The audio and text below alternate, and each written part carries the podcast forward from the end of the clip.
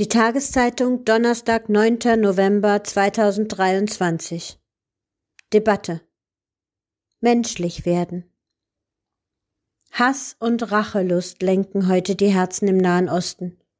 Dabei schien ein Frieden in der Vergangenheit wiederholt greifbar nah zu sein.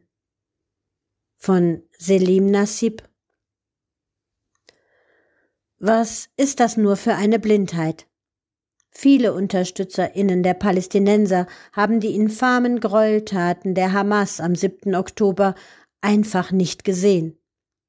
Sollten sie sie doch gesehen haben, haben sie sich oft gesagt, dass es die Besetzung und die sinnlose Blockade des Gazastreifens war, die die Angreifer zu wilden Tieren werden ließ. Umgekehrt sehen viele UnterstützerInnen der israelischen Seite nicht die Bilder der Kinder, deren Körper aus den Trümmern des bombardierten Flüchtlingslagers Jabalia gezogen wurde. Der makabere Zähler tickt Stunde um Stunde und heizt eine unaufhaltsame tödliche Spirale an, die zu einem regionalen Krieg zu eskalieren droht. Sinnlos und dumm wäre der Versuch, die Gräueltaten gegeneinander aufzurechnen. Vielmehr gilt es jetzt, den geistigen eisernen Vorhang zu durchbrechen, der sich über die Köpfe gelegt hat. Einen Vorhang, der verhindert zu sehen, zu verstehen, mitzufühlen. Es gilt wieder menschlich zu werden. Solange auf beiden Seiten Hass und Rache die Oberhand haben, erscheint das als aussichtsloses Unternehmen. Umso dringlicher braucht es ein Wort der Wahrheit, das beide Seiten gleichzeitig in den Blick nimmt. Am Ende des 19. Jahrhunderts entdeckte der linke österreichische Journalist Theodor Herzl, der als Korrespondent in Paris über die Dreifuß-Affäre berichtete, das Ausmaß des französischen Antisemitismus. Er kam zu dem Schluss, dass nur ein eigener Staat die Juden würde schützen können. Während die israelische Armee all ihre Feuerkraft gegen die unglücklichen BewohnerInnen Gazas einsetzt, bestraft sie die Hamas nicht nur für ihre Verbrechen, sondern auch dafür, dass sie das wesentliche Credo Israels untergraben hat, eines Landes, das den dort lebenden Juden und Jüdinnen Sicherheit bieten soll. Die Soldaten kämpfen und die Luftwaffe bombardiert, weil die Hamas aller Welt vor Augen geführt hat, dass Israel verletzlich, unvorbereitet von der Arroganz geblendet und unfähig ist, die eigenen Bürgerinnen zu schützen. Die Armee kämpft und bombardiert mit dem Ziel, das Bild der Supermacht und die Abschreckung wiederherzustellen. Sie ist blind für das Leid, das sie anderen zufügt. Rund 80 Prozent der Menschen im Gazastreifen sind Flüchtlinge. Als die Hamas die Grenzanlagen durchbrach, glaubten die BewohnerInnen Gazas einen Moment lang, sie seien in das Land ihrer Vorfahren zurückgekehrt, wenn auch nur für ein paar Stunden. Die gesamte seit 1948 entwickelte Mythologie, die palästinensische Flüchtlinge als Rückkehrer bezeichnet, fand hier einen Moment symbolischer Verwirklichung. Gleichzeitig sind PalästinenserInnen im Westjordanland der mörderischen Gewalt von SiedlerInnen ausgeliefert, gerade jetzt auch aus Rache für den 7. Oktober. So aussichtslos die Lage derzeit ist, so darf nicht vergessen werden, dass Frieden in der Vergangenheit wiederholt möglich schien. Schon David Ben-Gurion, Israels erster Regierungschef, hatte sich 1967 nach dem Sechstagekrieg für die Rückgabe der besetzten Gebiete ausgesprochen, als Gegenleistung für die Anerkennung Israels die die arabischen Staaten damals jedoch ablehnten.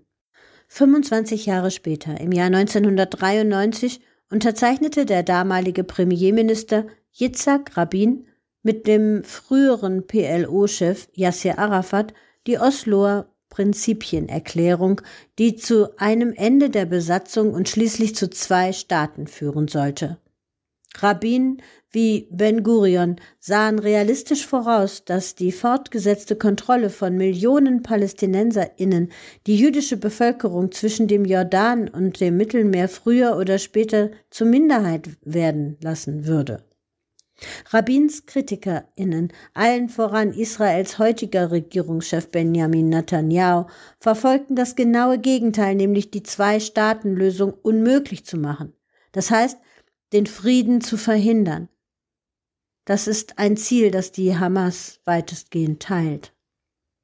Die Hamas kam 2006 in Gaza vor allem deshalb an die Macht, weil die PalästinenserInnen das Gefühl hatten, dass Arafat seinen Teil des Abkommens weitgehend erfüllt hatte, ohne dafür jedoch die entsprechende Gegenleistung zu erhalten.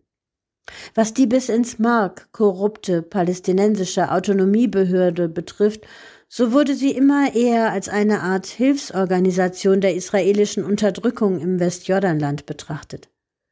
Die einzige Alternative zu Fatah, der Partei Arafats, deren Chef inzwischen der palästinensische Präsident Mahmoud Abbas war, blieb bei den Wahlen im Jahr 2006 nur die Hamas. Und das vermutlich zur großen Zufriedenheit von Netanyahu. Israel stellte drei Bedingungen, die erfüllt werden mussten, um eine Zusammenarbeit mit der demokratisch gewählten palästinensischen Führung herzustellen die Anerkennung Israels, die Anerkennung der mit der PLO unterzeichneten Friedensabkommen und die Abkehr von jeglicher Gewalt. Die Hamas ging darauf nicht ein. Beide Konfliktseiten boykottierten sich gegenseitig.